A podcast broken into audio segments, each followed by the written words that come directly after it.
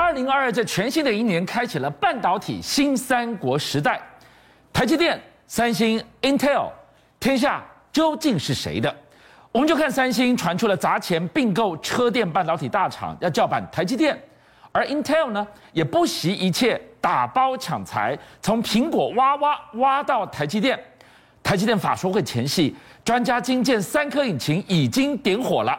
二零二二新三国只有一个结局，没有错。到底台积电股价会到多高，能不能进场？大概全部人都要问，对不对？我讲结论，高盛上调目标价到一千零三十五。哇，哎，没有到，不要怪我。蓝姆西瓦台是高盛供哎，千万老爸呢？哎，蓝姆西瓦台哦。那有的外资是从九百块，然后九百五十八块，对。然后高盛最夸张一千零三十五块。是。哦，这个东西呢，为什么其实也是起来有志，也不是乱喊价的啦。嗯第一件事情啊，全球的晶片的需求一直在增加，这我们讲过太多太多次。台积电自己也争气啊，二零二一年营收是一点五八兆，哎，成长以台积电这么成熟的公司，你要成长到十八点五趴，这是非常非常离谱的东西。而且呢，台积电的其实很多的它的包含产能已经紧绷了。它就是塞产能给这车用晶片的嘛，所以呢，二零二一年可以再成长百分之十八点五，对于很多外资法人甚至投资人来说是一个很夸张的事情。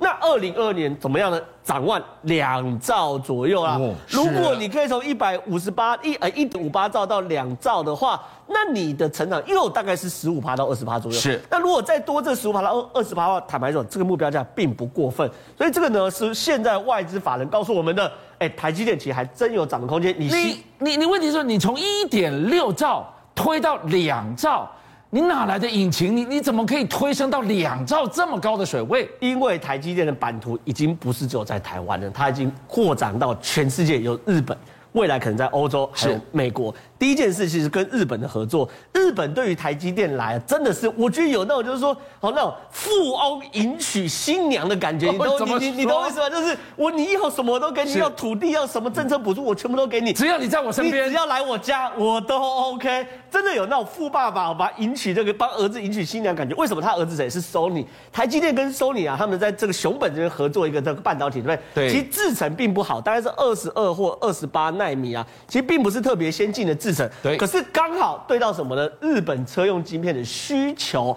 所以呢，这二到二十八纳米的时候，哎，这个东西的时候，除了帮助日本失落二十年的半导体产业可以往上起飞之外呢，是对于包含丰田、包含包丰田、Toyota、本田等等的这些东西。日本车企的需求也可以一并满足，所以呢，日本现在追求哎一千五百亿哎的复兴经费要干嘛？给台积电。那台积电你需要什么条件吗？拜托，你只要生产十年以上，给你一千五百亿。换句话说，每年一百五十亿的补助，很补啊。所以说，对于台积电来说，很有可能就真的在日本扎根了下来啊。所以我们看到几颗引擎，三纳米今年要量产。日本一千五百亿绑你十年的大补贴，一个一个利多出来之后，哇，三颗引擎推升二零二二的台积电，后有追兵。我们讲新三分天下，那那些对手怎么办呢？而且有个非常非常大的强项。银弹非常非常的多啊！三星这个银弹已经多到什么程度？你看，他要去并购英飞凌跟恩智浦，这个东西已经非常非常夸张。因为英飞凌跟恩智浦，大概做车用晶片，车电，它里面车用晶片有一个是韩国现在非常需要的，叫做电源管理晶片。哦，这是个对车车用晶片来说。大概是除了那个 CPU 之外最重要的一块，因为呢，现在所有电动车都比里程数，对，你的电源管理越好的话，你的里程数可以开越远。所以呢，三星，呃，我不太认为能够并购成功了，因为这太大了，而且是非常具指标意义，而且有国家安全战略的考量。可是三星呢，目前已经传到并购一个这个东西，叫美国 Biogen 的药厂，哎，非常大的并购金额，看一下四百二十亿美金的并购金额，所以它不止超前部署，还超超前部署。不只要在半导体这个战场跟台积电决一死战，他已经挖到下一个金库了。应该是这样讲，现在晶片被列为是国家安全等级的是科技，对不对？生物科技也是国家安全等级的科技，是因为疫情的影响。那三星自己本来就有他们自己生物科技的这个所谓的部门，那这个呢，这个公司 BioGame 不得了，它是有两个诺贝尔医学奖的创办人一起创办的，他做的是这种神经药物，包含抗忧郁药等等，哎，文明病啊，如果真的能够做出来的话，未来一定是越来越受欢迎嘛。所以你看到三星钱钱钱砸下去，二零二五要超车台积电，Intel 要防它什么呢？钱钱钱都是钱，哎呦，这已经是资本的战争，现在已经不只单纯是研发的战争。你看 Intel 它宣布什么？第一个把美光的财务长挖来 Intel 当财务长，哎，美光是做 Flash 跟 DRAM，对不对？其实这也是 Intel 现在非常 hard 的一个所谓的领域。当然，他不是所谓的这个领导专家，可是哦，他如果可以在美光对当财务长的话，他想必对于。DRAM 跟 NAND Flash 供应链的价格是非常非常内行的，这是一件事。另外一个真的有趣了，Intel 竟然启动了全球的抢人才计划，昨天才启动的，小腾腾最新的。哎，各位观众朋友，你在台湾看好了，男生女生价钱是不一样的，这不是我讲，这 Intel 讲，Intel 重金在台湾抢人才。你看哦，你如果里面员工哦，成功推荐女性人才的话，拿十六万的奖金。啊，推荐男性人才啊，只有八万元奖金，我也不知道为什么会有这样差别。但是这个很重要，与指定七家友商挖角有二十四万奖金。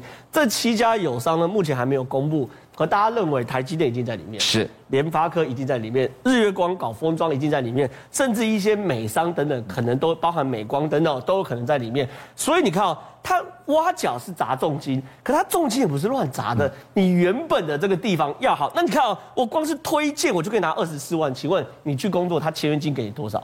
对不对？哇，这个钱砸下去挖人，已经挖到台积电的墙角边了。看到的是半导体二零二二新三国全面开打。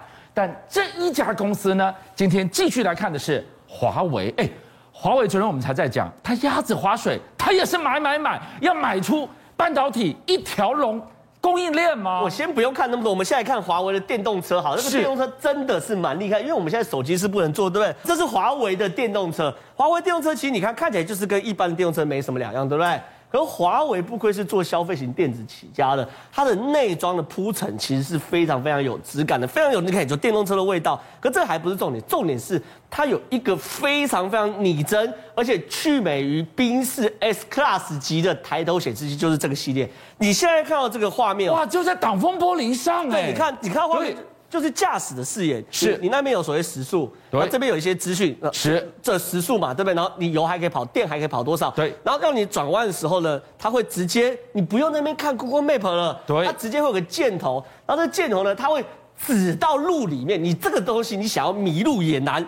然后呢，你晚上是最重要，你看有人过去的时候，它会在这边提醒有行人，因为呢我们在夜间开车，你看与前面车，它会告诉你有。这个距离，对，因为我们在夜间是白天，其实坦白讲，开车大概没有什么问题。是，至少以我自己来说，晚上开车是比较麻烦状况。是，可他在夜间开车过程中呢，给我们这指引非常非常棒。哎，这很好，问题是我们知道华为它擅长打造非常聪明、高智能的智慧座舱，但不对啊。昨天我们才在说，华为一接单就停产，造车造到很烂惨。啊！现在又告诉我说他要造更聪明的车，这在演哪一出呢？所以这是分工的问题，就是舱内是华为在处理哦，舱外车子是华为找家车厂来合作。是，那这个舱内跟舱外的分工。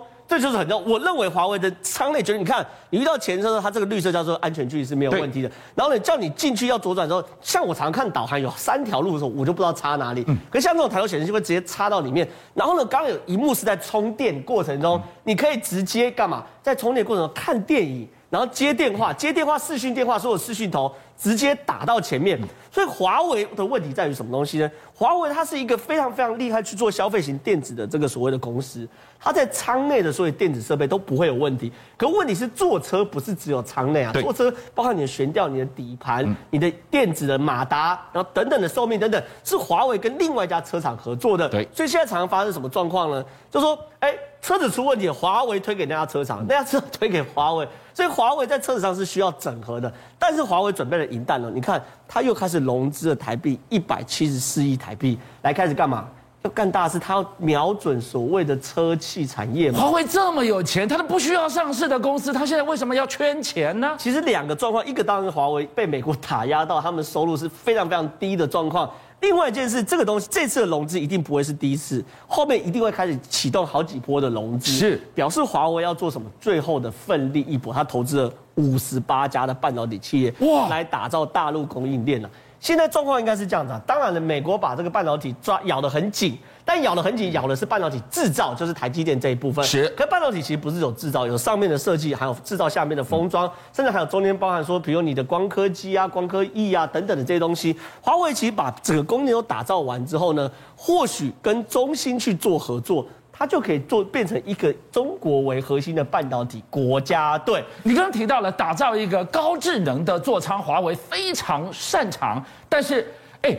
这个也是另外一个新三国啊，高通也杀进来了，Panasonic 也杀进来了。没有错，我们看到这个 Panasonic，它做的所谓的抬头显示器也是跟高通啊，不，跟所谓华为一模一样。你看，这是未来的主流。我相信，包含我在内很多路痴都很需要这个东西。然后晚上，你看有行人的时候，它会直接把它警示。对，这个东西白天你看不要觉得没什么，晚上脚踏车真的很可怕，而且有的脚踏车很蒙蒙，对，一个鬼影就出来了。对，而且脚踏车有的是没有加反光片的，是，所以晚上真的很可怕。所以这些这一系列系统，你看有行人的时候，它会警示你等等的，这东西都是未来的趋势。对，当 Panasonic 你开始做，你看它会刹车，对不对？是。当 Panasonic 你开始做这些事情的时候，抱歉，华为也在做，所以你可以看到华为去咬那个最新的科技，咬的是非常非常紧的，甚至高通也开始做所谓穿戴式的装置哦。高通这个穿戴式的装置。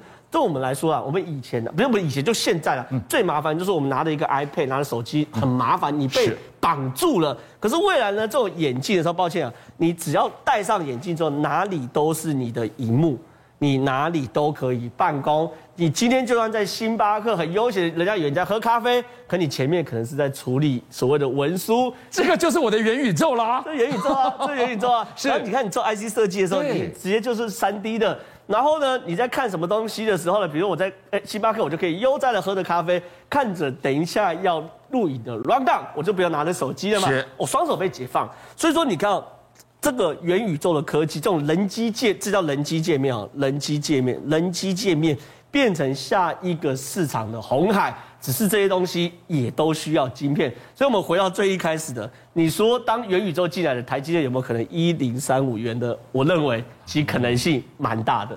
邀请您一起加入五七爆新闻会员，跟俊相一起挖真相。